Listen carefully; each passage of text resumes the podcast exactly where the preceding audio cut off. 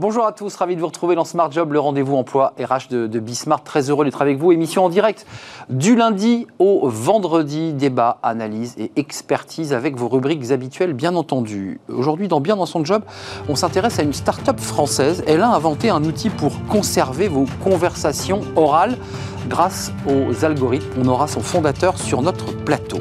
Smart et Réglo, le référent en droit social, à quoi sert-il? On en parle avec Nathalie Attias. Il n'y a d'ailleurs pas qu'un référent en droit social.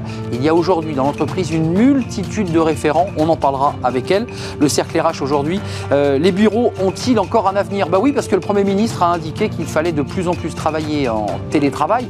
4 jours sur 5, a dit euh, Jean Castex. Euh, le bureau a-t-il encore un destin, pour ne pas dire un avenir On fera le point avec des experts sur ce sujet. Puis dans Fenêtre sur l'emploi, on parlera des jeunes euh, et de la tech et plus précisément de la cybersécurité. Les jeunes eh bien, ne connaissent pas ces métiers de la cyber et pourtant ils embauchent et ils sont encore trop masculins. On fera le point avec un spécialiste de ce sujet. Tout de suite, c'est bien dans son job.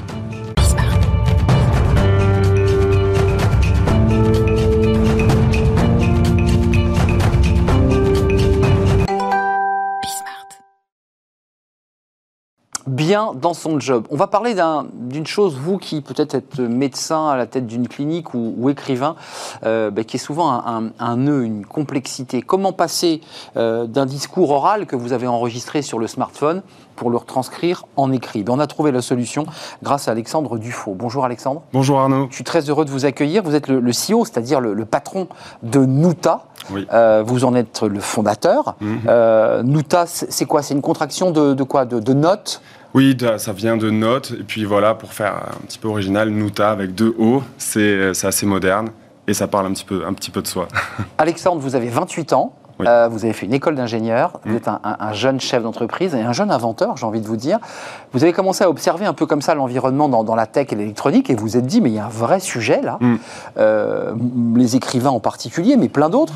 Oui. Ils enregistrent à l'oral et ensuite ils passent des heures à tout recopier. Votre, euh, c'est quoi? C'est un logiciel? C'est l'algorithme? Comment vous l'appelez votre, votre outil? Alors, ben, Nuta, c'est une plateforme. Nous, on appelle ça une plateforme en ligne. Et euh, on peut directement enregistrer dessus, donc s'enregistrer, et derrière obtenir la transcription en quelques minutes ou charger des enregistrements, des fichiers directement sur la plateforme. Donc très concrètement, avec un, smartphone, on est bien d'accord. Euh, les médecins souvent parlent en dictaphone ou en smartphone. on a, on a une, grâce à votre outil, à votre application, on transcrit l'oral mm. en écrit. Euh, ensuite, j'ai besoin de me relier, j'ai besoin de me l'envoyer par mail pour le sortir, on est d'accord C'est ça, oui, il y a différents formats sur lesquels on peut l'exporter. Euh, donc voilà, ça peut être du HTML, ça peut être du DocX, enfin les formats classiques, hein, PDF. Et derrière, on peut le traiter, le partager avec euh, les personnes que l'on souhaite, les personnes qui étaient dans une réunion ou dans la consultation. et ça, ça se fait assez rapidement. Donc l'idée, c'est vraiment de convertir toutes nos conversations orales et les convertir en texte pour vraiment dans un premier temps. On aurait pu le faire aujourd'hui. On aurait pu le faire. Ben ouais, ça aurait été génial. J'ai laissé mon téléphone. Parce que grâce à votre téléphone, vous l'auriez mis ici, et puis à la fin de l'émission, on avait notre entretien retranscrit. C'est ça, oui. Euh, juste des détails pratiques, parce que c'est des sujets qui, concernent les médecins, euh, tous ceux qui travaillent dans l'édition, qui travaillent avec les mots, de l'oral à l'écrit. Euh, ils réorganisent les questions et les réponses, ou il faut quand même un petit peu retrier derrière pour être un peu concret? Alors en fait, ça prend vraiment mot par mot. Donc c'est-à-dire, on dit des mots, ça va retranscrire le mot après enfin chaque mot, euh, chaque mot. Et l'idée, c'est vraiment que le texte va être exactement ce qu'on a dit. il n'y a pas de, de, euh, de, travail, en fait, de post-traitement euh, derrière. Donc ça, ça oblige à retraiter quand même. Hein, Il peut y avoir encore quelques petites erreurs. on va dire que si on a un transcripteur manuel, un, humain, on va être à 98% de qualité. Et là, on est à combien? On est autour des 10%. Donc ça, il y a eu un grand bond quand même ces dernières années. Euh, sur cette euh, reconnaissance vocale, en fait, euh, les, technologies de reconnaissance vocale ont vraiment explosé en termes de qualité. les volumes de données qu'on pouvait, avec lesquels on alimentait ces algorithmes permettent aujourd'hui d'avoir voilà, des, des qualités égalées. Vous êtes donc, vous, se pencher sur l'algorithme. Il a fallu le fabriquer, l'algorithme. Parce que toute l'histoire de votre entreprise, qui est jeune, vous avez déjà aujourd'hui beaucoup de contacts et des centaines de clients, parce que qui, trouvent l'intérêt très concret à votre technologie. Exactement. Euh, en amont de tout ça, avant que vous soyez sur ce plateau de télévision et que vous êtes euh, la tête dans l'ordinateur avec votre associé, j'imagine que vous êtes la main dans la main avec plusieurs autres personnes. Ça, oui. Euh, eh bien, avec Darius, mon, mon, associé, ça fait quand même un an qu'on travaille dessus. Alors on ne peut pas tout créer de zéro aujourd'hui. En fait, il y a beaucoup de choses qui existent et euh, sinon, bah, ça aurait pris des dizaines d'années, j'imagine, pour tout créer de zéro. Vous vous appuyez sur des choses qui existent Exactement, on s'appuie sur des choses qui existent et derrière, on amène notre patte euh, pour vraiment améliorer encore la qualité parce que la qualité, c'est la clé. La qualité, c'est quoi? C'est la transcription juste, qu'il n'y ait pas trop d'erreurs, pas trop de ça, bugs Exactement. C'est ça l'idée. hein. On ne loupe pas des mots, que même s'il y a une qualité qui est dégradée, par exemple, on enregistre avec euh, des mauvais micros ou avec un bruit de fond, eh bien l'idée, c'est de pouvoir vraiment capturer le maximum de mots. Avec un accent Vous qui venez Ah. de Toulouse Exactement. Alors l'accent du sud du sud-ouest, on va y travailler. Ouais. Mais pour l'instant, voilà, on propose déjà euh, des accents en français, québécois et en anglais, voilà, différents accents des différentes important. régions. Et là, on travaille sur l'espagnol euh, pour apporter quelques accents supplémentaires. ouais. Euh, Racontez-moi l'histoire, parce que vous êtes dans votre, dans votre espace de, de travail, dans un Mhm. incubateur, j'imagine, vous développez. Oui. À quel moment ça jaillit? À quel moment vous dites, ça y est, ça y est, là, là on tient, on tient l'innovation, on la tient? Bien, alors là, on est chez Station F. euh, donc- Très connu. Oui, assez connu. Et euh, en fait, c'est euh, lorsque j'étais en- en- enfin, dans mes précédentes expériences professionnelles, j'ai eu l'occasion de d'expérimenter ce problème, c'est-à-dire que j'avais des, beaucoup d'appels et souvent je me souvenais pas des informations échangées, pas Hmm. tous les détails. Et des, des Et fois, vous aviez envie de le garder. on a envie de les garder. Et on a aussi, euh, bien, quand j'ai vu d'autres personnes qui étaient dans des secteurs complètement différents avoir le même problème, je me suis dit, là, il y a une problématique. Et après, à partir de cette problématique, on a essayé de chercher une solution. Et c'est comme ça qu'on est arrivé avec Nuta qui, qui répond euh, à cette solution. Alors, ensuite, il y a quand même un, un travail sur le brevet. Il faut protéger votre invention, parce que, Mhm. comme vous le disiez, c'est pas une invention qui part de zéro. Mhm. Il existait déjà, euh, même sur Apple, de pouvoir enregistrer euh, à l'oral euh, Oui. et le texte apparaît. Mhm. Euh, donc ça existe déjà. Euh, vous brevetez, comment ça se passe? Vous délimitez l'espace?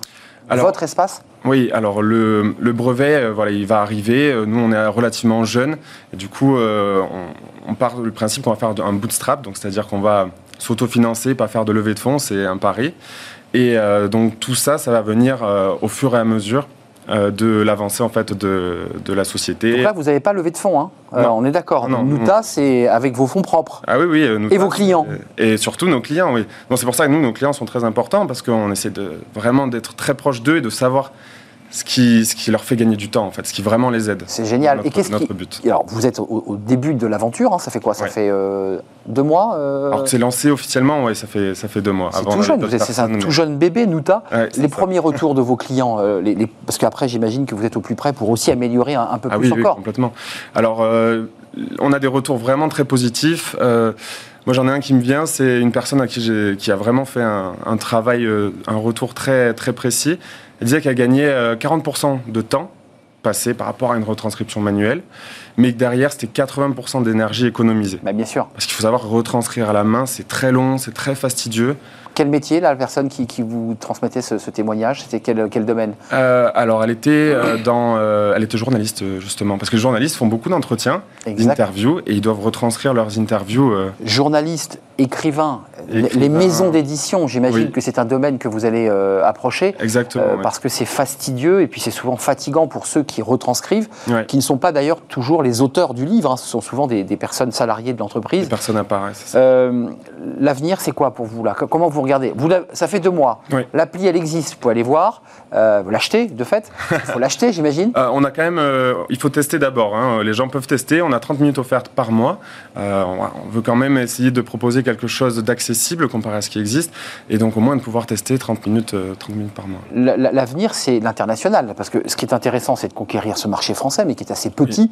Et puis, c'est de s'ouvrir au monde. Comment on fait, là, quand on a 28 ans, qu'on a créé sa boîte il y a deux mois, pour aller toucher le marché américain, le marché asiatique Alors il y a différentes euh, solutions, mais déjà nous on veut vraiment consolider la, la France parce qu'on est deux Français et on a vraiment envie d'avoir euh, euh, de, de rester un peu un peu chauvin avant avant de partir s'internationaliser. Et là, quand on va s'internationaliser, il y a différentes techniques pour faire différentes approches, faire connaître en fait le produit à l'étranger. Mais vu que c'est une société qui est complètement en ligne, on a certains avantages comparé à d'autres. pour diffuser plus rapidement Exactement, c'est la diffusion qui compte, faire connaître la marque euh, à l'étranger en fait. C'est la clé. juste avant de nous, nous quitter, euh, Alexandre, c'est- assez passionnant. On parle beaucoup des algorithmes qui sont souvent le, le- le- le méchant loup. Dès qu'on parle de l'algorithme, c'est extrêmement dangereux. On nous surveille, on nous contrôle. Quel regard vous avez, vous, du haut de vos 28 ans, créateur de l'entreprise Mm. Qu'est-ce que vous avez envie de nous dire sur l'algorithme Parce qu'après tout, là, c'est un algorithme puissant et utile. Mais l'algorithme, euh, pour l'instant, en tout cas, il fait ce qu'on lui dit de faire. Donc à l'intérieur. Pour l'instant. Pour l'instant. C'est des intelligences artificielles, donc c'est un point A et un point B. Un point A, on lui donne des informations, un point B, on lui dit où aller. Et au milieu, c'est un peu la boîte noire, c'est vrai. C'est-à-dire qu'on ne sait pas trop ce qu'il y a. Mais l'algorithme, il fait ce qu'on lui dit de faire. Donc, c'est pas lui qui va, euh, qui va être mauvais comme on pourrait l'imaginer. Il n'y a pas. Il n'y a pas de conscience, l'algorithme. On est d'accord.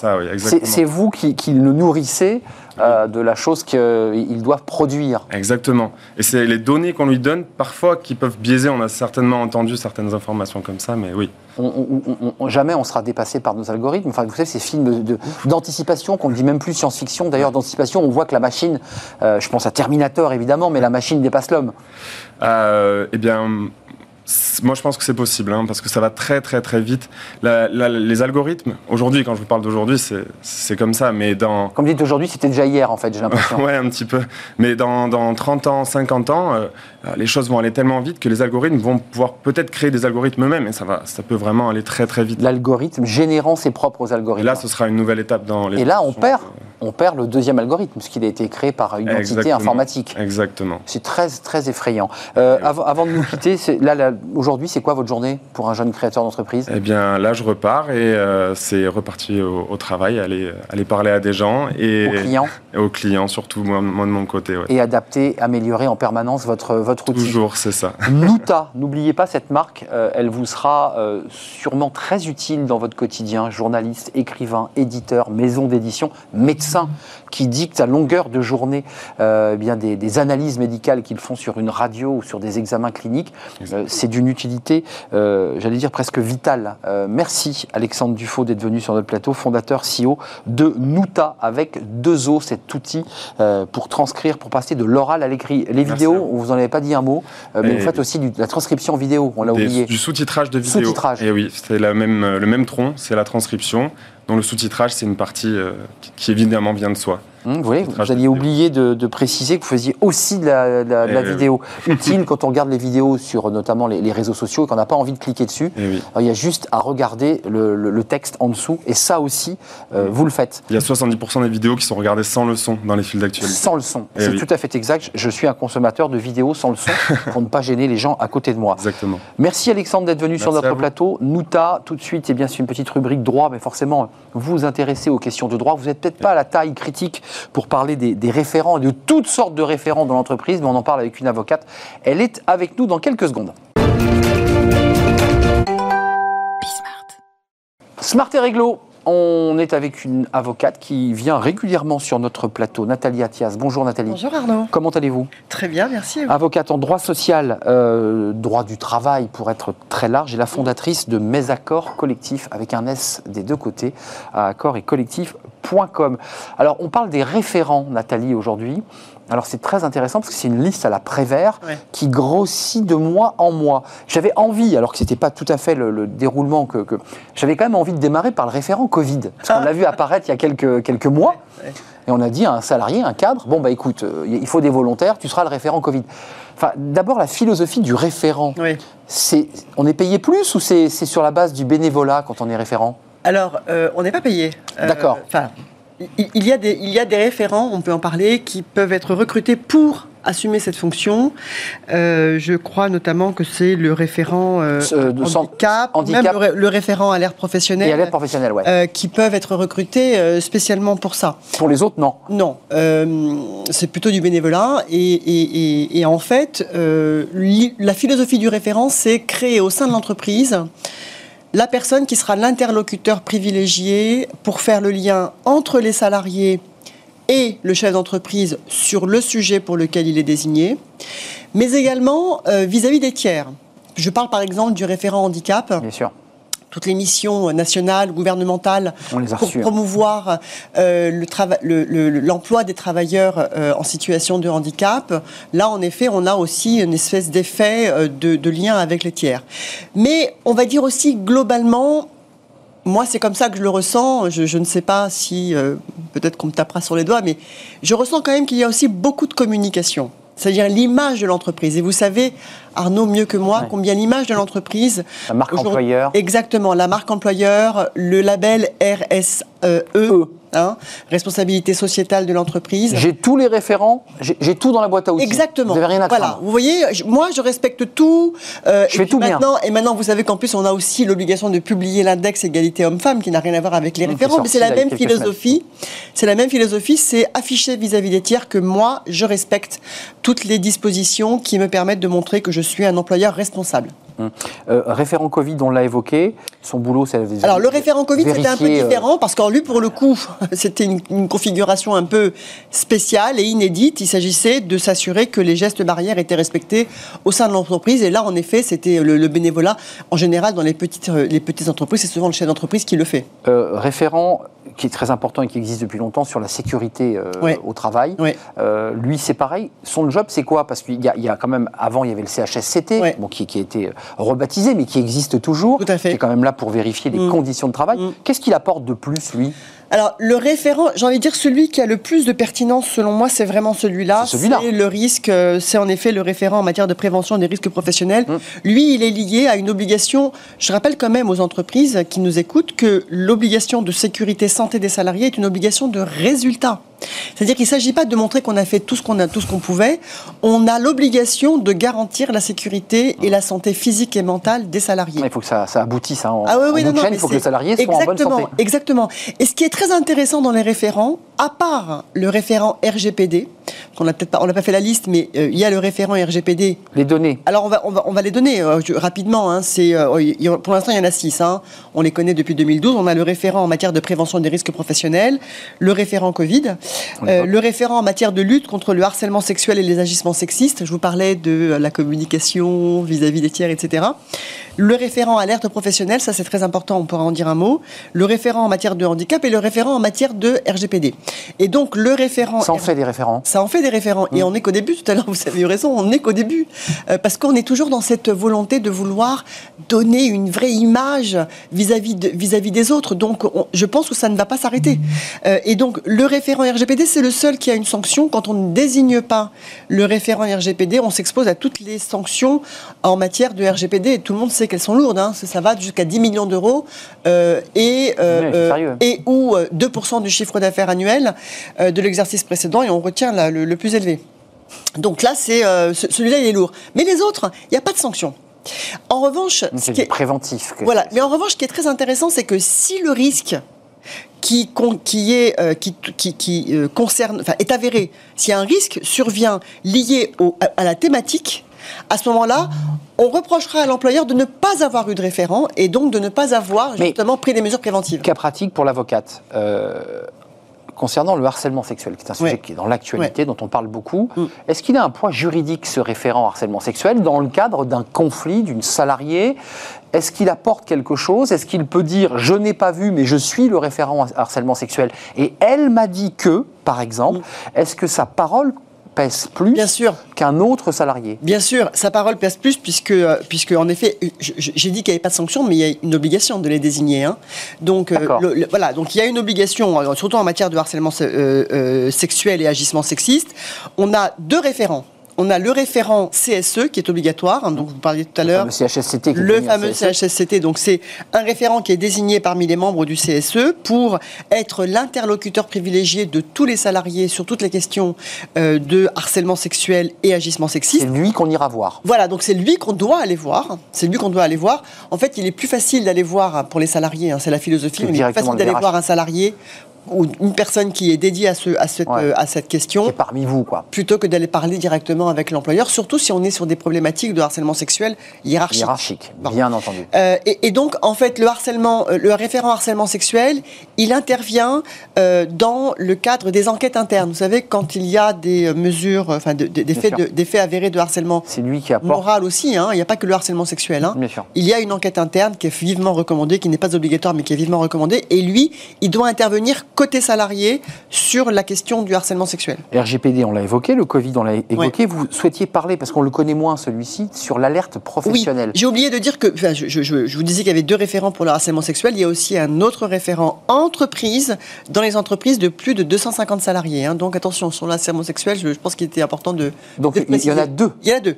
Donc un, un référent CSE, donc il est membre du CSE Ok, c'est juste lui qui, parmi les élus, va avoir ce rôle. Un sur le terrain. Et un sur le terrain, un référent obligatoire entreprise qui. Eh ben, dis donc. Ah ouais, non, non, c'est, on prend pas ces questions à la légère. Et donc le référent à l'art professionnel, pourquoi il est important? Vous savez, c'est ça, c'est le référent qui a été mis en place par la loi Sapin du 9 décembre 2016 relative à la transparence, à la lutte contre le la, corruption et à la modernisation de la vie économique. Et donc lui, il est obligatoire dans les entreprises de plus de 50 salariés euh, et euh, il doit mettre en place cette procédure de recueil de toutes les alertes professionnelles. Euh, vraiment, c'est important celui-là. Pourquoi? Parce que j'ai envie de dire, c'est peut-être le seul dont l'absence peut vraiment faire subir un préjudice considérable à l'entreprise. Je donne un exemple. Un salarié veut alerter sur un risque, sur, une, sur un sujet de corruption, par exemple, euh, de blanchiment. Euh, qu'il a euh, constaté. Qu'il a constaté dans l'entreprise. S'il n'y a pas ce référent alerte professionnelle. Ça ne marchera pas. Non, non, attendez, c'est pire que ça. C'est-à-dire qu'il va pouvoir, il est légitime, si l'employeur ne l'entend pas et s'il n'y a pas de référent, il est légitime à porter l'alerte en public. C'est-à-dire qu'il est légitime à venir dire dans mon entreprise, il y a tel et tel sujet. Donc dans les médias. Exactement. Et donc, donc s'il n'y a pas ce référent. Exactement. S'il n'y a pas ce référent. Bah oui non seulement on ne peut pas reprocher aux salariés lanceurs d'alerte d'avoir porté le sujet à l'extérieur, mais en plus on ne pourra pas donc le licencier et si on le licencie, le licenciement est nul. Nul. Donc c'est vraiment, j'ai envie de dire, c'est celui qui est dont, l'absence de désignation peut être la plus préjudiciable. Donc vous dites parmi cette liste la Prévert de tous ces référents, et ils sont nombreux, sans compter que sur le harcèlement sexuel, il y en a deux, on vient de l'évoquer.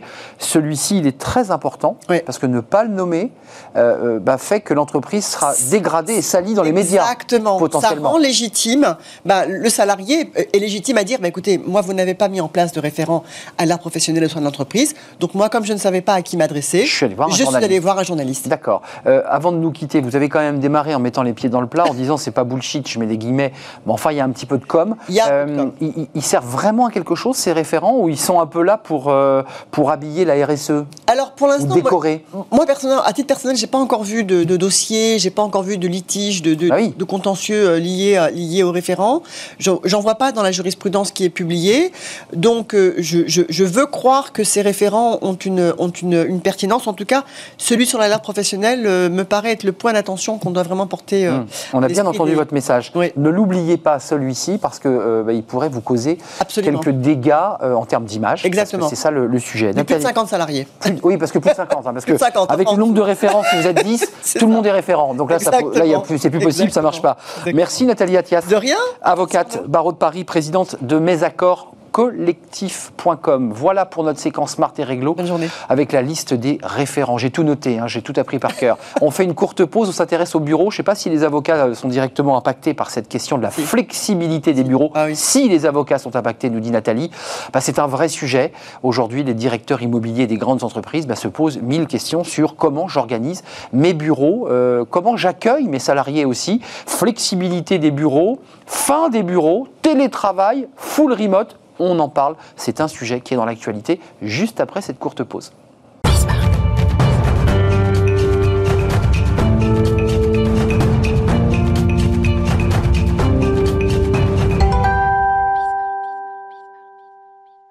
Le cercle RH, où est donc passé votre bureau? Ben, Chez vous, chez vous, j'imagine, parce que le Premier ministre, euh, il y a quelques jours, vous l'avez entendu, a tapé du poing sur la table en expliquant eh bien, qu'il fallait non seulement travailler en télétravail, mais encore plus, 4 jours sur 5. Alors il y avait eu un débat sur l'hybridation, 3 jours, 2 jours, mais là le Premier ministre a dit il faut aller plus loin, il faut travailler chez vous, c'est-à-dire que votre bureau bah, s'est doucement installé à votre domicile, dans des conditions parfois précaires, dans des conditions parfois agréables. Certains trouvent formidable le télétravail, mais beaucoup souhaitent aussi revenir au travail. Bah oui, ça c'est une excellente nouvelle, mais pas seulement, ils veulent revenir au bureau parce que c'est un lieu de socialisation, c'est un lieu de rencontre, c'est un lieu de création aussi, le bureau. Et on va en parler avec mes, invités. Ce sont des spécialistes de ce sujet dans leur domaine respectif. Euh, d'abord, Nicolas Cochard, responsable R&D, recherche développement chez Cardam. Vous êtes un, spécialiste, Cardam. Expliquez-nous en quelques mots ce que fait Cardam.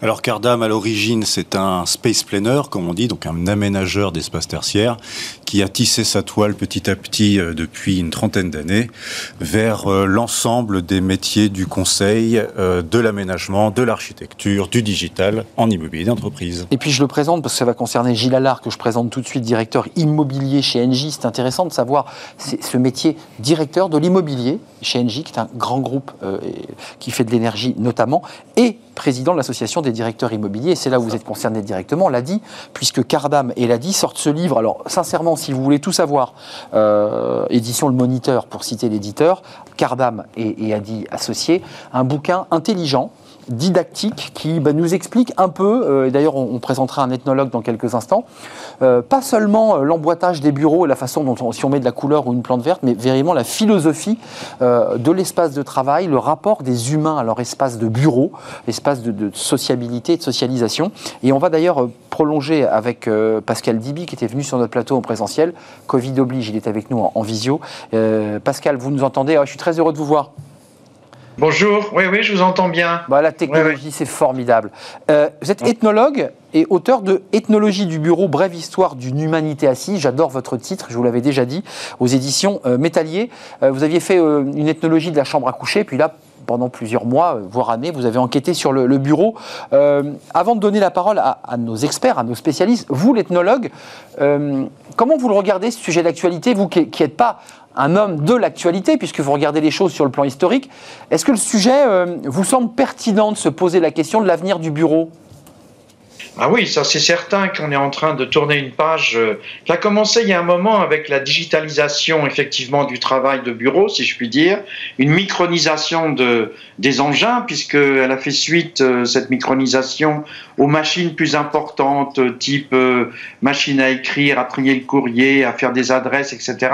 Tout ça s'est réduit complètement et déjà ça a donné un univers qui commence à être différent, c'est-à-dire où le une seule personne peut être responsable de plusieurs activités. Ce qui n'était pas le cas quand il y avait l'employé de bureau traditionnel, où en fait, euh, justement, c'était ce que le Larousse du 19e siècle décrivait comme ce personnage voué à une tâche ennuyeuse, c'était l'homme de bureau. Mais depuis longtemps, ça avait bougé et ce glissement euh, progressif, si je puis dire, de l'énorme vers le plus petit, euh, apporte une relation à l'espace, à la hiérarchie, et à la production tout à fait nouvelle. Euh, Nicolas Cochard, Gilles Allard, alors vous avez collaboré à ce livre, vous vous connaissez bien. Euh, commençons chez NJ, puis je donnerai la parole à Cardam, parce que chez NJ, vous êtes le directeur immobilier. Euh, janvier 2020, tout va bien. Vous imaginez que vous êtes en train de réfléchir à comment vous placez vos salariés, comment on réorganise les bureaux d'une manière traditionnelle. Il n'y a pas de tempête. Covid arrive, les tours se vident, tout le monde rentre chez soi, on est d'accord? Ah oui, je résume bien. Le directeur immobilier se retrouve lui aussi chez lui. Euh, il a plus de boulot Il a beaucoup de boulot. Je vous taquine. Mais c'est quand même un choc pour vous, le directeur de l'immobilier qui organisait du bâti, des bureaux, du câblage, euh, de la vie, et que tout d'un coup, bah, ces bureaux se vident, deviennent des espaces fantômes. C'est quand même un choc. Ah bah, C'était euh, évidemment très, très brutal et tout le monde, du jour au lendemain, s'est retrouvé effectivement à distance. Pas tous quand même, parce que bien entendu, et en particulier chez Engie, on a quand même des activités de service, des collaborateurs, des salariés qui sont chez les clients dans l'industrie, dans les hôpitaux. Évidemment. Donc on n'allait pas laisser tomber les hôpitaux, évidemment. Hum. Donc il y a beaucoup de monde qui n'était de toute façon pas concerné par le télétravail, ceux qui ne sont pas euh, au bureau. Euh, euh, vous, qui êtes directeur de l'immobilier, je vais poser la question à Cardam, mais est-ce qu'on est en train, un peu comme la société est en train d'ailleurs de vivre, on individualise beaucoup la demande. Avant, les bureaux, bah, c'était des masses, massifiées. On se souvient des bureaux des années 50, on alignait des secrétaires dans des espaces très longs, un peu comme à l'hôpital, Aujourd'hui, on est en train de dire aux salariés, ben, on va quasiment au cas par cas, ou presque, individualiser vos besoins. Alors vous, vous avez besoin plutôt d'un espace un peu plus petit, vous, c'est plus grand, vous avez besoin d'une bulle pour téléphoner. Est-ce qu'on va vers ça? On, va vers ça, mais on y est déjà, euh, finalement, en grande, grande partie. En fait, euh, le thème du jour, c'est la, la flexibilité. Euh, le bureau, bien entendu, la crise sanitaire actuelle à accélérer, à, accélérer à bouleverser euh, les réflexions, à accélérer, accélérer justement les échanges, les réflexions sur ce sujet, et tout le monde en parle. Bien au-delà des directeurs de l'immobilier aussi. C'est dans l'actualité. Auparavant, on ne parlait pas de ces sujets. Voilà. Pour autant, euh, c'est un sujet qui, euh, et dont les directions immobilières se sont emparées, pas toutes seules bien entendu, puisqu'on agit dans le cadre de projets d'entreprise, de leur stratégie, même de leur raison d'être Ça, c'est extrêmement important. Vous êtes central, on ne le dit pas assez, mais l'immobilier est central dans la stratégie de l'entreprise. Complètement transverse et évidemment travaille en étroite liaison avec d'autres fonctions, les ressources humaines. Évidemment. En premier lieu, l'IT, la communication. Et, euh, l'environnement, parce qu'il y a aussi un débat et l'environnement qui est une tendance évidemment euh, extrêmement euh, forte, et en particulier chez Engie, bah, oui. leader de la transition énergétique. La transition, c'est l'entreprise qui porte la transition, l'une des entreprises pour pas créer de jaloux. Dans quel état d'esprit vous êtes guide de la flexibilité de l'organisation et de l'environnement du travail, théorie et pratique Donc il y a des penseurs, des chercheurs. Dans ce livre, vous vous êtes intéressé à ceux qui ont pensé tout cela il y a déjà longtemps. On en est où là aujourd'hui? Est-ce qu'on est en train de réinventer de fond en comble le bureau? C'est-à-dire ce que j'évoquais dans ces, voilà, ces espèces de, secrétaires alignés sur des bureaux de 100 mètres qui sont des images un peu américaines. Euh, c'est fini ça? C'est terminé? Euh, Alors on évolue oui et non. C'est une réponse de Normand. Euh, mais il y a des invariants qui vont demeurer quelle que soit la période, quel que soit le contexte. On a besoin d'attachement, on a besoin de territorialité, d'appropriation, de sens. Dit... Voilà, on est, un être humain. Et il n'y a aucune raison que ça change demain. Euh, mais euh, puisque euh, l'éclatement du lieu de travail est en train de s'accélérer, la multispatialité du travailleur fait que On est d'accord. la centralité va devoir s'accentuer et vous disiez à, juste titre que les besoins individuels vont devenir prégnants parce que nous sommes inégaux face au télétravail, les conditions que nous avons euh, à la maison sont vraiment inégales et donc on a besoin d'aller au bureau parfois pour des besoins qui ne sont pas ceux du voisin. Et donc j'ai besoin d'imprimer, bah, pour le dire, bah, j'ai besoin d'imprimer, j'ai besoin d'avoir une connexion qui me fonctionne. Oui, et ça veut dire que le bureau de demain, il ne sera pas que social, même si la dimension sociale sera très forte, mais des besoins individuels vont être prégnants parce que euh, on a des réalités euh, sociales euh, en termes d'habitat très inégales. Et il faut y répondre. Alors ça complexifie le jeu. Juste, Pascal Dibi, un mot, parce que le livre évoque quand même un ou deux sujets un peu sérieux sur la notion de flexibilité, en nous l'avant comme la panacée. Bah, les salariés, certains disent bah, Moi, ça ne me plaît pas trop, la flexibilité. D'abord, vous, l'ethnologue, parce qu'on a souvent tendance, quand on a son vrai bureau, on y met sa petite plante, on y met la photo de la famille, on y met ses bouquins. Quelque part, vous qui observez comme ça ces habitus, c'est quelque chose qui rassure, on est assez protégé quand on a créé son propre espace, son propre bureau. Et la flexibilité empêche ça.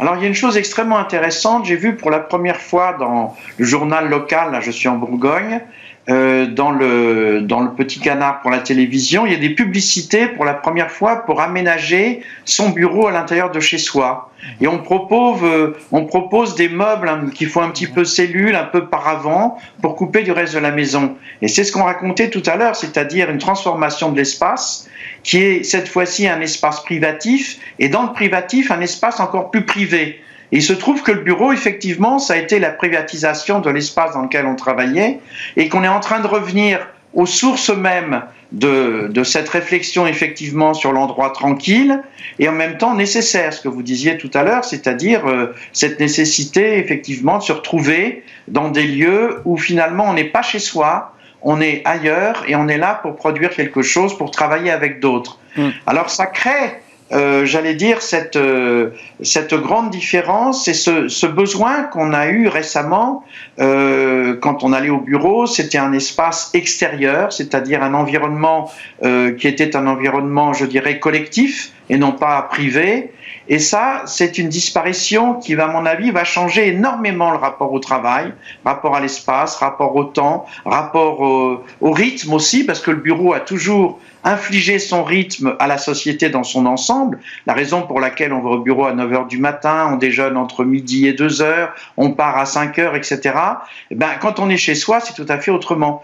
Et j'en veux preuve, je suis chez moi, j'ai oublié de mettre une veste et une chemise, comme le font nos collègues sur le plateau, simplement parce que je n'y ai pas pensé, parce que je ne sors pas. Exact. Donc, euh, vous voyez ce que je Le rapport au social, à l'image, et quand même, euh, il y a, il y a ce changement même, je dirais, de psychologie de l'être humain, c'est-à-dire qu'il peut se relâcher, on, beaucoup, on en a beaucoup parlé sur ce plateau, on peut être plus cool quand on est chez soi, mais quand même, euh, une grande entreprise comme Engie, quelles possibilités concrètes elle donne aujourd'hui? Imaginons qu'on se projette, vous êtes déjà en train de vous projeter à un an, c'est une évidence.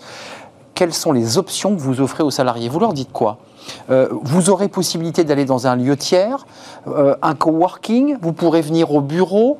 Et s'ils viennent au bureau, quelles sont les options que vous leur proposez? Puisque par ailleurs, vous êtes aussi dans ce réseau ADI, et j'imagine que c'est un, peu le sujet dont vous parlez en ce moment.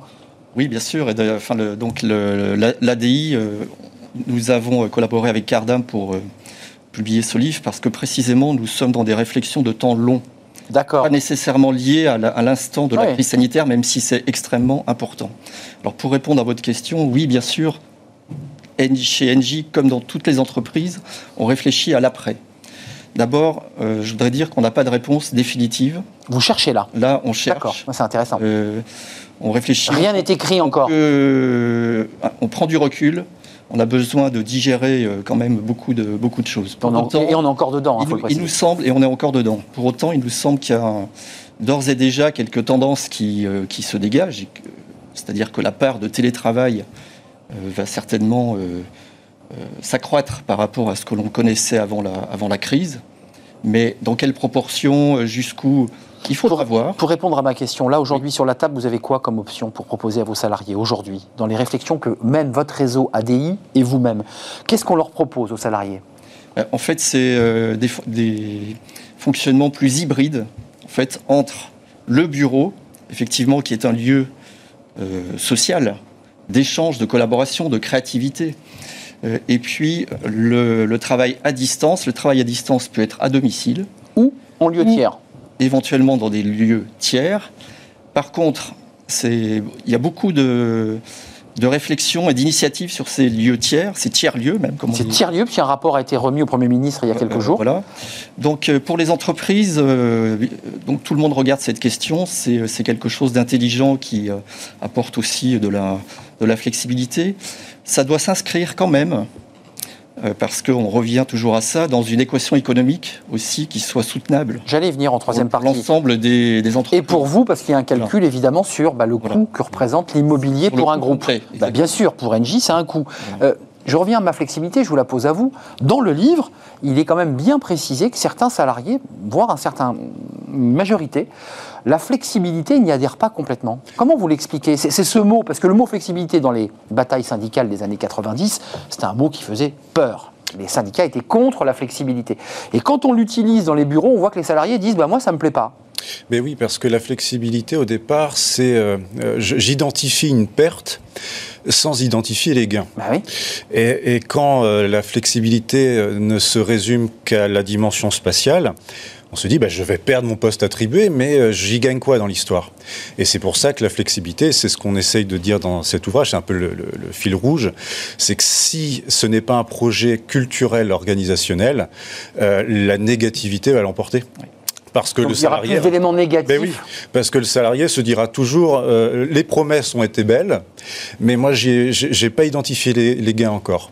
Et euh, c'est pour ça que les réticences sont encore très fortes. Alors, on parle beaucoup d'accompagnement au changement dans les projets de transformation. En ce moment, hein Oui, euh, avant, en ce moment, et, et sans doute après, mais précisément parce que le, projet, il, dépasse la dimension spatiale. Bien sûr. Euh, Gilles disait tout de suite que euh, les directeurs immobiliers sont en, connexion permanente avec d'autres acteurs euh, stratégiques. Totalement transverse à l'entreprise. Mais oui, parce que résumer la flexibilité dans l'environnement de travail à la simple dimension réduction des mètres carrés et perte du bureau attribué, tout le monde sait que ça ne tient pas debout. Ça ne tient pas debout, mais c'est une réflexion que mènent certains quand même. Il y a quand même cette idée-là. Oui. Sur le plan un peu économique, je dirais d'un point de vue purement économique, une entreprise vous dit, Engie ou d'autres, peu importe, bah, c'est vrai que si on arrive à réduire un peu notre mètre carré, surtout dans des grandes villes comme Paris, on a des gains. Parce que c'est que ça coûte cher, les mètres carrés dans les grandes villes. Ça, ça coûte cher et tout le monde a cette problématique bah, bien de sûr. réduction des coûts. Mais ça ne suffit pas. voilà, alors là, extrêmement important, ça ne suffit pas. Exactement parce que si c'est l'unique motivation, on va à l'échec. Hmm. Parce que les salariés ne seront pas engagés là. Parce que derrière, on aura des, immeubles, des, espaces qui ne seront pas satisfaisants, pas plaisants. Et l'échec, ça sera que les gens ne viennent pas, fuient en quelque sorte le, bureau parce qu'ils ne trouvent pas de bonnes conditions. Et là, on a perdu tout, ce qui fait le, tout ce qui est le sujet. Et le sujet, c'est finalement le capital humain pour les entreprises c'est leur, leur, valeur, c'est leur, leur, avenir. Et donc il faut que ce capital humain puisse collaborer, travailler ensemble, mais être bien au bureau. Je pense à des espaces de coworking, je ne vais pas citer les marques, on les a reçus sur ce plateau, mais on, vous les connaissez, ces marques sont les leaders mondiaux, je pense à Regu, je pense à WeWork, je pense à d'autres. Euh, j'avais l'impression qu'avant, une entreprise se définissait par le bâti, la, maison dans laquelle on entrait, ça pouvait être des usines, ça pouvait être des bureaux, et puis on appartenait, on avait la, peinture de guerre de l'entreprise, sauf que quand on va dans un coworking, on croise euh, un concurrent qui bosse euh, chez Veolia, on bosse avec un ingénieur, on repense le travail différemment. On est moins quoi patriote, moins cocardier. On perd un peu l'esprit d'entreprise. Est-ce qu'il y, a de ça? Et je, poserai la question à l'ethnologue. Je, crois qu'il y a d'une façon générale un enjeu effectivement de. Comment on garde la marque? D'adhésion et de, sens du collectif de la, part bah des, salariés. Donc il y a plusieurs lieux. Déjà, il y a, les, bureaux de, l'entreprise qui incarnent qui incarne l'entreprise, qui incarne. C'est ce que je voulais vous dire. Son ADN. Bah oui. Existe. Je rentre dans mon entreprise. Il y a des tiers lieux. Dans les tiers lieux, on peut aussi personnaliser des, euh, des espaces euh, à minima sans perdre tout l'intérêt. Et vous gardez des, échanges. Le visuel. voilà, en gardant une identité en fait. Voilà. Et, euh, et puis il est important voilà, qu'on ne, ne, perde pas le le sens, c'est qu'on ne reste pas trop à distance de l'entreprise parce que on est d'accord, on est d'accord. C'est filoché et on, on, Pascal Dibi, très court. Euh, est-ce qu'il y a, excusez-moi, ma question va peut-être vous surprendre, mais est-ce qu'il y a un côté dans ma relation à l'entreprise, comme un supporter de foot peut avoir une, relation avec son club? Je bosse chez X, je bosse pour Y et je défends les couleurs de ce club quand il n'y a plus de stade dans lequel s'asseoir et qu'on peut plus taper sur des tambourins pour dire euh, je soutiens mon équipe, euh, on perd un peu ce lien-là quand même. Oui, la, question qui a été posée tout à l'heure est fondamentale, c'est celle de la fidélisation, c'est-à-dire comment est-ce que les gens peuvent venir au bureau tous les jours avec l'envie d'y venir. Et en fait, ce qui est en train de se produire, c'est qu'effectivement, si l'entreprise, le siège social ou les endroits où on travaille euh, perd son attractivité, euh, c'est un véritable problème parce qu'il a fallu des siècles pour fidéliser les gens, pour leur faire croire effectivement qu'ils avaient besoin de venir au bureau et la nécessité d'y être. Et quand on regarde effectivement l'employé de bureau du 19e siècle, on se rend compte que le soir, il ramenait chez lui des copies à faire, etc. Quand on regarde aujourd'hui euh, l'homme au télétravail, eh bien, on se rend compte que maintenant, il y a une question qui est posée est-ce qu'on est des gens du soi ou est-ce qu'on est des gens de l'autre? C'est-à-dire, est-ce qu'on travaille pour soi chez soi ou est-ce qu'on travaille pour l'autre chez l'autre? Alors, ça paraît simple comme ça, mais en fait, si on revient sur la question psychologique, eh bien, toute la question reste pour l'employeur. Le, de savoir comment il va conserver ses troupes, comment il va les aider à travailler, les accompagner, comme il était dit, etc. Euh. Donc je crois que là, il y a un vrai problème philosophique et, euh, et psychologique, ethnologique, ouais. important. Ouais, je suis entièrement. Vous êtes d'accord On l'a bien dit, c'est pas que du mètre carré. Vous l'évoquiez. Là, on rentre dans des sujets d'une grande finesse. Comment on reste engagé dans une entreprise quand on n'a plus de bâti dans lequel aller ou un, lieu, tiers, qui est un lieu neutre. Euh, et ça pose une vraie question de fond. Pendant un siècle, on a dit aux salariés, il faut vous battre pour votre boîte faut vous engager. L'entreprise a fait des efforts pour les engager, puis tout d'un coup, on leur dit bah, restez chez vous, retirez euh, votre badge, et puis voilà, mettez vos chaussons et restez en jogging. Oui, c'est là qu'on s'aperçoit que euh, l'espace ne suffit pas.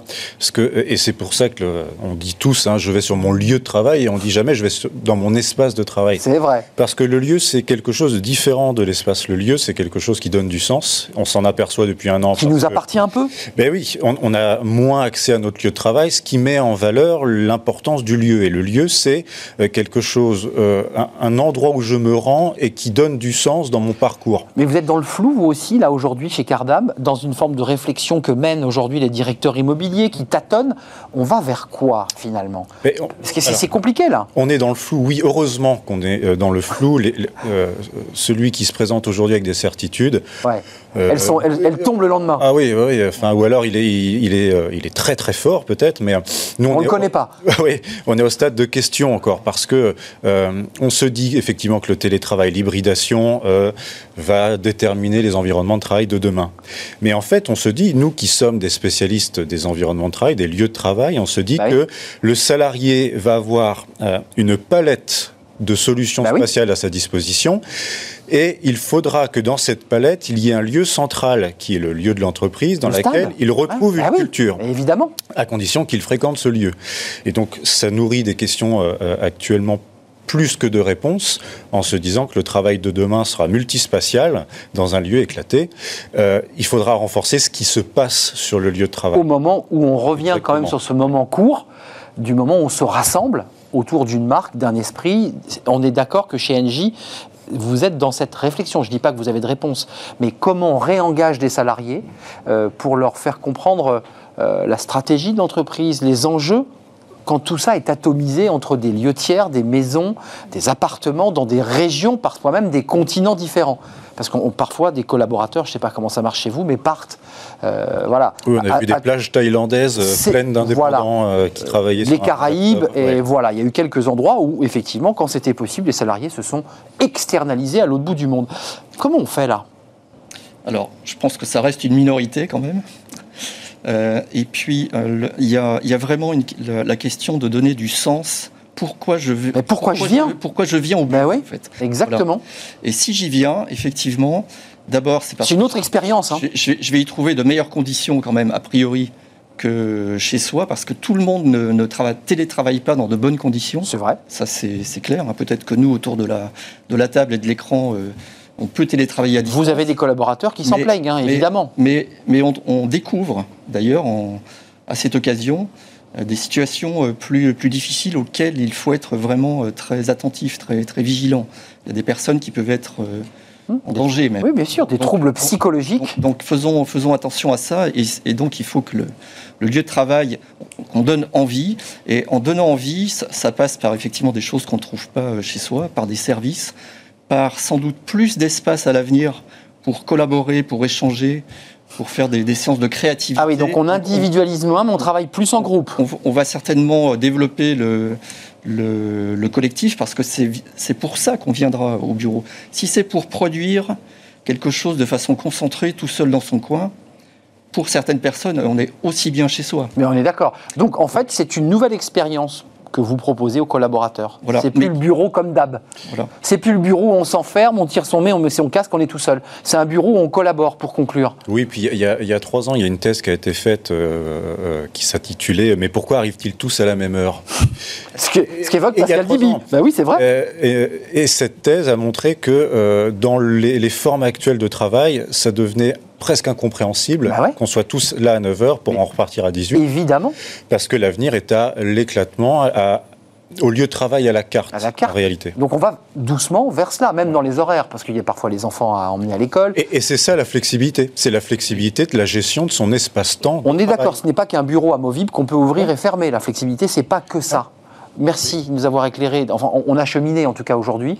Rien n'est réglé. On est encore dans une phase de confinement dur, puisqu'en fait le télétravail est quasi une obligation. Hein. C'est ce qu'a indiqué le, Premier ministre. J'ai vu que la NDRH avait réagi en disant qu'ils étaient au taquet de ce qu'ils pouvaient faire et qu'ils pouvaient difficilement aller plus loin. Euh, donc il y a un peu un bras de fer euh, sur la demande et, ce qui est possible de faire. Euh, merci d'être venu nous éclairer. Je rappelle le guide de la flexibilité, de l'organisation et de l'environnement de travail, théorie et pratique. Ce n'est pas que de la pratique. Il y a beaucoup de théoriciens, de penseurs et surtout les références bibliographiques qui vous permettent d'aller plus loin. C'est important pour tous ceux qui sont chercheurs en sciences humaines d'avoir les références pour savoir évidemment qu'on peut approfondir. Merci à vous, merci à vous deux, messieurs Gilles Allard, directeur immobilier chez NJ, d'être venu sur le plateau et président de ADI, réseau de 400 directeurs immobiliers, c'est bien cela. Et puis merci à Nicolas Cochard, le responsable R&D, donc c'est celui qui se projette, euh, mais avec, avec modestie aussi, on l'a entendu. Parce que, oui, toujours. Voilà, on n'a pas les clés. Recherche, développement chez Cardam. Un, ethnologue, Pascal Dibi, qui n'a pas mis de veste aujourd'hui, normal, il est chez lui et il a le droit. Euh, un voyage euh, du pupitre du copiste au télétravail, ethnologie du bureau chez Métallier. C'est un livre à lire, parce que ça nous raconte aussi de l'Égypte hein, jusqu'à jusqu'à nos jours.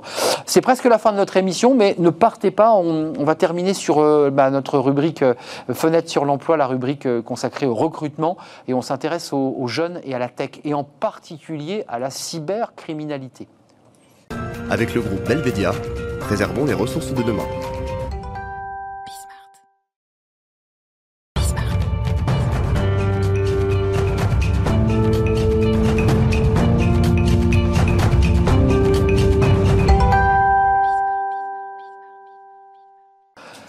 Fenêtre sur l'emploi, notre rubrique consacrée notamment au, recrutement. Euh, on va parler aujourd'hui des, jeunes qui sont parfois un, petit peu perdus dans leur choix d'orientation. Euh, et on en parle avec Bertrand Trastour. Bonjour Bertrand. Bonjour. Ravi de vous accueillir. Vous êtes le directeur général de Kaspersky France, Afrique du Nord, de l'Ouest et du Centre. En quelques mots, Kaspersky, vous êtes venu avec votre petite euh, plaquette, société de cybersécurité. Euh, c'est du sérieux. On n'a jamais autant parlé de cybersécurité. On a en effet beaucoup, beaucoup parlé de cybersécurité euh, sur cette dernière année, euh, dans un climat de pandémie où en effet on n'a pas mesuré beaucoup plus d'attaques, mais où les effets ont été beaucoup plus dévastateurs. Le télétravail, vos invités en ont parlé juste avant. La sécurisation des, collaborateurs. Comment bah sécuriser le collaborateur Comment lui amener son espace de travail chez lui mais dans le respect des protocoles de sécurité de l'entreprise. En France, c'est 70 collaborateurs, hein, pour être précis, parce que vous avez une très très grande région, on a bien compris votre, votre action, avec des chercheurs en cybersécurité qui sont très très mobilisés. Et là, vous venez sous votre bras avec une étude assez intéressante, parce que non seulement j'ai le sentiment qu'on va, vous allez avoir beaucoup de travail dans les années à venir parce que ce sont de nouveaux enjeux de cybercriminalité en l'occurrence. Euh, et vous venez sur une, initiative qui s'appelle Girls in Tech que vous avez lancée en janvier 2021. C'est quoi l'idée? C'est que vous dites euh, d'abord cybersécurité globalement les, gens, les jeunes ne savent pas trop ce que c'est. Alors et encore plus les filles. Alors on n'a pas lancé Girls in Tech parce que c'est une autre association. Ça. Mais, nous, avons travaillé de concert la main avec, dans la main. avec eux et en effet. Euh, on parle beaucoup de parité euh, dans toutes les entreprises, c'est un sujet, la diversité. Moins dans la tech. Hein. Alors, moins dans la tech, c'est une réalité. Eh ben, la preuve, c'est que 11% seulement des collaborateurs dans la cybersécurité, je, je, parle au sens général du terme, sont des femmes. 11%.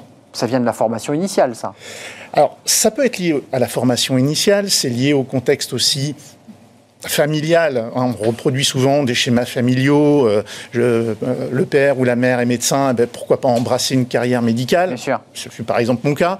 Euh, je ne l'ai pas fait. Vous avez dit non. J'ai dit non. Vous êtes révolté. Révolté, peut-être pas, mais en tout cas, voilà, je suis passé dans, dans ce, dans ce côté-là. Alors certes, plutôt côté commerce, mais ce que l'on voit aujourd'hui, c'est que la cybersécurité est quelque chose est peu vu comme étant utile au sein de la vie numérique, ou du moins au sein des études. Utile, ça l'est, mais attractif pour le moins. Comment on donne envie, parce que c'est une de vos études, j'ai vu que 35% des jeunes interrogés, donc les 18-25, ne savaient même pas ce qu'était la cybersécurité. On a souvent l'image, alors tout à l'heure, vous m'avez annoncé vous avez parlé cybercriminalité. Oui, je, savais que Cybercriminalité, c'est le côté, le hacker, la capuche, euh, voilà, on ne voit pas son visage, qui est en train d'essayer de détruire votre entreprise ou, ou, ou capter de l'information. Bon.